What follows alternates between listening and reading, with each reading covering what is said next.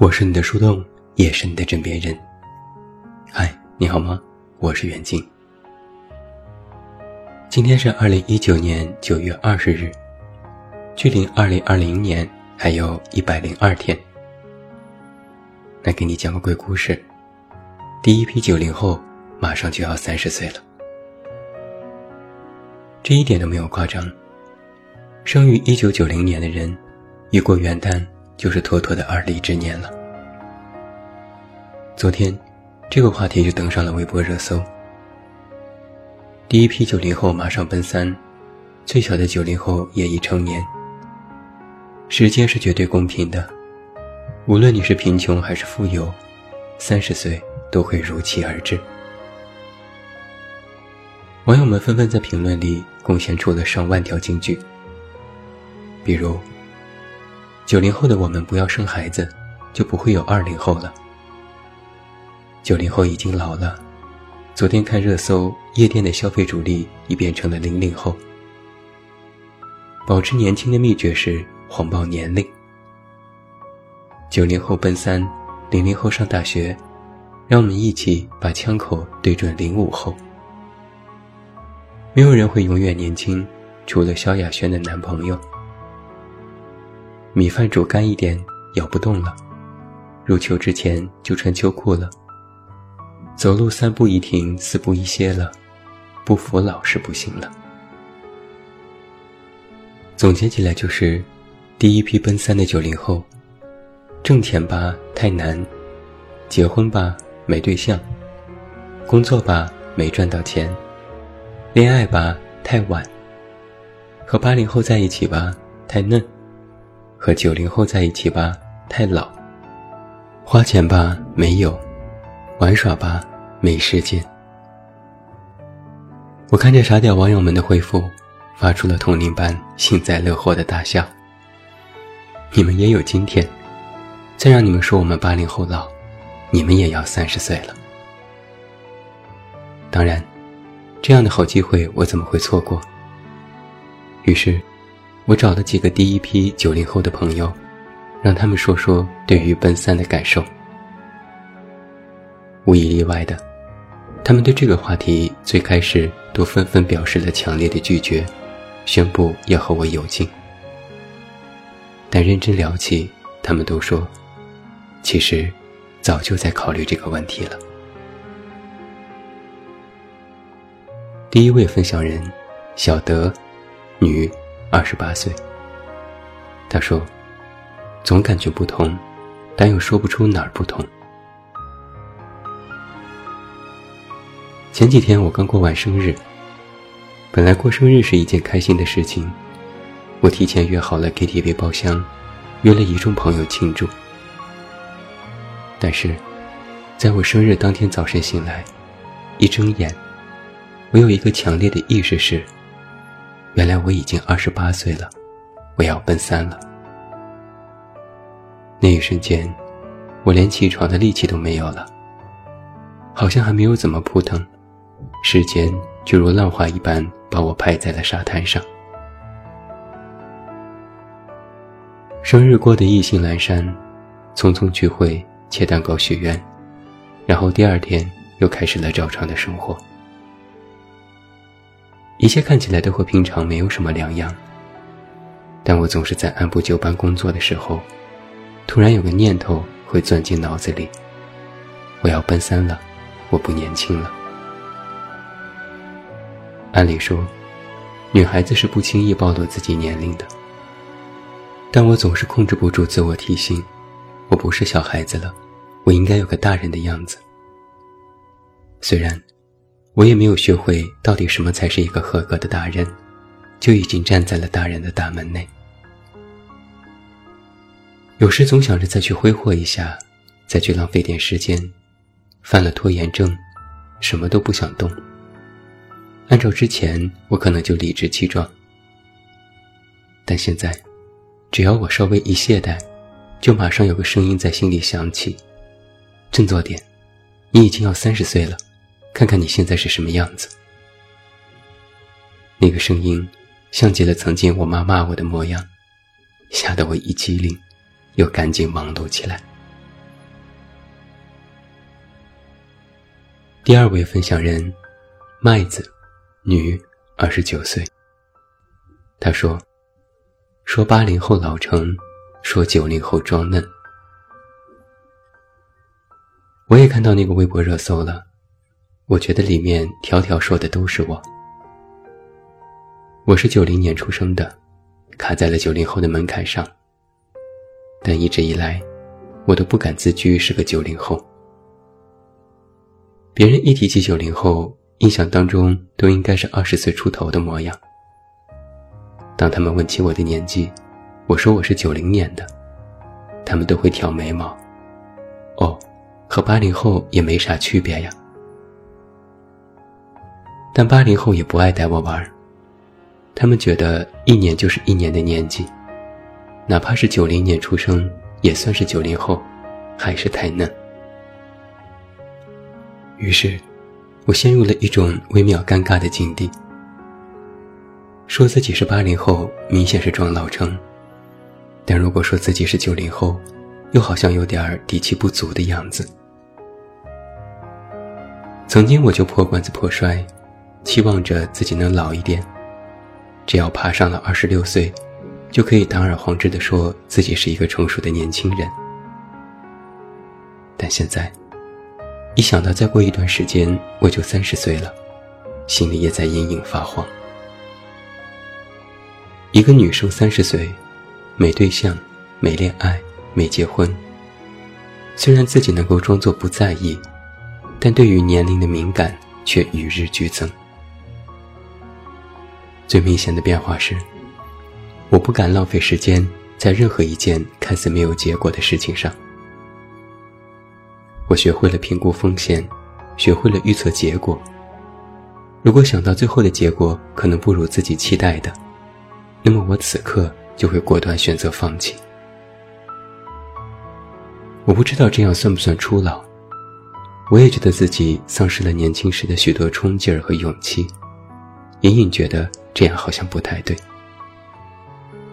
但我毕竟不是二十岁了，有时我真的是输不起呀。第三位分享人，桌子，男，二十九岁。他说：“越来越对自己有数了。作为男生，我对年龄这个问题倒没有想太多，觉得三十就三十了呗，也不会怎么样。”随着年纪的增长，我倒是非常欣喜地看到了自己身上的一些变化。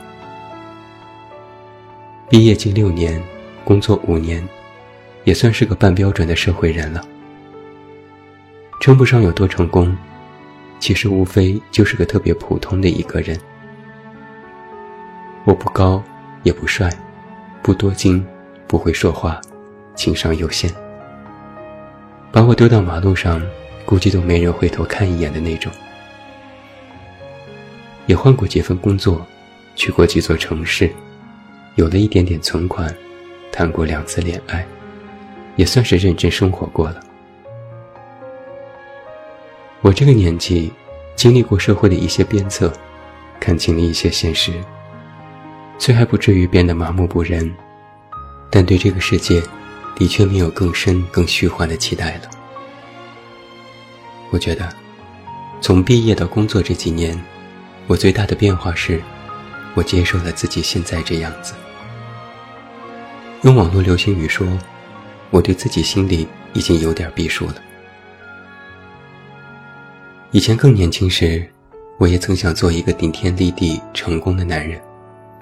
看着那些成功人士，充满了羡慕、嫉妒、恨，也走过一些弯路。但现在我不会这么想了。我开始接受自己是个普通人，接受自己可能一辈子就会这么过下去，庸庸碌碌，没啥大作为，也没啥大成就。可能是我妥协了，也可能是我想通了，但我自己还蛮喜欢现在的这种状态。虽然我很普通，但我也可以更努力，让自己活得更好。我信因果。相信善良，我觉得自己还保持着初心，现在正锻炼自己学会知足。如果说对三十岁还有什么期许的话，我愿意就这么一直普通下去，安安稳稳，健健康康。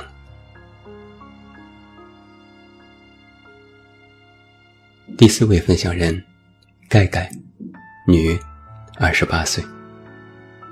他说：“焦虑的不行，我太难了。焦虑是不是变老的一个典型症状呢？近一两年，我都感觉自己焦虑的不行。虽然有时我也不知道我在焦虑些什么。按理说，我有份还算不错的工作。”有收入，有对象，有一个温馨的小家，我也算是完成了自己年轻时规划的梦想。但我就是感觉自己很焦虑，有时会不由自主特别紧张，每天神经都高度紧绷，把自己当陀螺使唤。有个朋友说，我是习惯了焦虑，如果某天不焦虑，我反而会觉得心慌。想来也有道理。就像我习惯了把自己的生活和时间都塞得满满的，必须让自己时刻都在忙碌，不能空下来，不然我就觉得自己一事无成。也许是平时总爱比较，也许是年龄渐长带来的恐慌，也许是社会压力巨大，原因有很多，导致我现在都不敢设想未来。我怕连现在都过不好。现在年轻人总爱说一句话：“我太难了。”这也是我的口头禅。整天不管遇到什么事情，我都会说我太难了。但也不是说一句难我就瘫倒，只能打打嘴炮，吐槽两句，然后再告诫自己要再坚持一下，挣扎着爬起来。去处理和解决问题。有时候我觉得自己活得很累，但看看身边的同龄人，大家都是负重前行，好像我也没有什么可抱怨的。一个成年人，没什么事情是容易的，除了脱发和发胖。一个成年人，让自己变得更好看，除了保养，还有 PS。我刚刚报名了健身课，还付费参与了一个摄影课程。我有努力让自己拥有更多的技能，在面对生活时，也想变得更加游刃有余。毕竟，我们都不是靠着外貌取胜的年纪了。马上零零后就要走入社会，要来和我们竞争了。所以，姐妹们，咬紧牙，冲呀！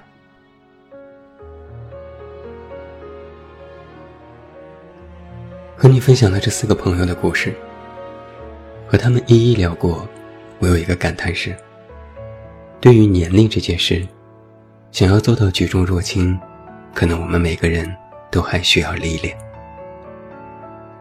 除了让自己活得更加有滋有味一点，好像也没有其他更好的办法去对抗年龄的增加。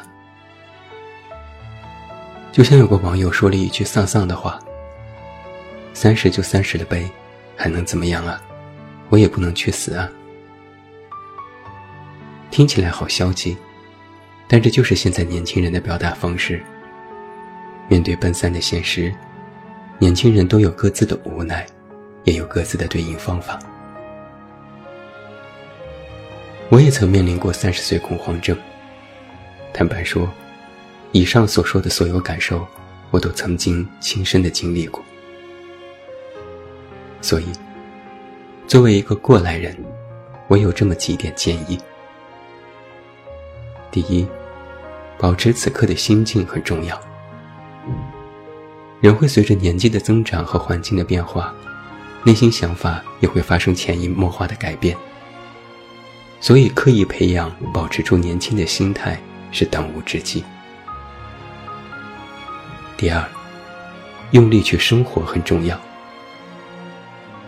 如果没有办法让自己变得更成功，起码让自己活得更好一些。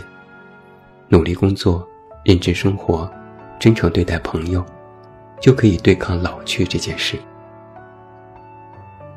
第三，在现实里抓紧成长很重要。年轻人焦虑是常态，但要从这种焦虑当中看到自我的成长，千万不要陷入焦虑里浑浑噩噩。压力人人都有，但要化压力为动力。第四，善于发现美很重要。没有生活之美，他人之美，自我之美，人生之美，年龄之美。二十岁有二十岁的美，三十岁也有三十岁的美。只要你善于发现，此刻你最美。第五，不给自己设限很重要。渐渐的，我们就要和曾经的朋友还有生活进行告别。你和其他人会走上不同的道路，不要轻易给自己下定义。幸福的道路有许多条。只要一直前进就好。再过一百天啊，我们都会老一岁，没人例外。每一代人都会走上历史舞台，然后功成身退。失去的永不复返，光阴也会逐渐消散。人世间的悲欢离合，莫不如此。往往复复。兜兜转转，迎来送往，纷至沓来。浩瀚的宇宙里，有一颗蔚蓝色的星球，在那里，有一个小小的你。你不是什么特殊的存在，但你依然独一无二。你可以很渺小，但你绝不等于毫无价值。所以。一如既往的努力和加油吧，欢欢喜喜迎接你们的三十岁。我是你的树洞，也是你的枕边人。关注公众微信，这么远那么近，找到我。我是远近，晚安。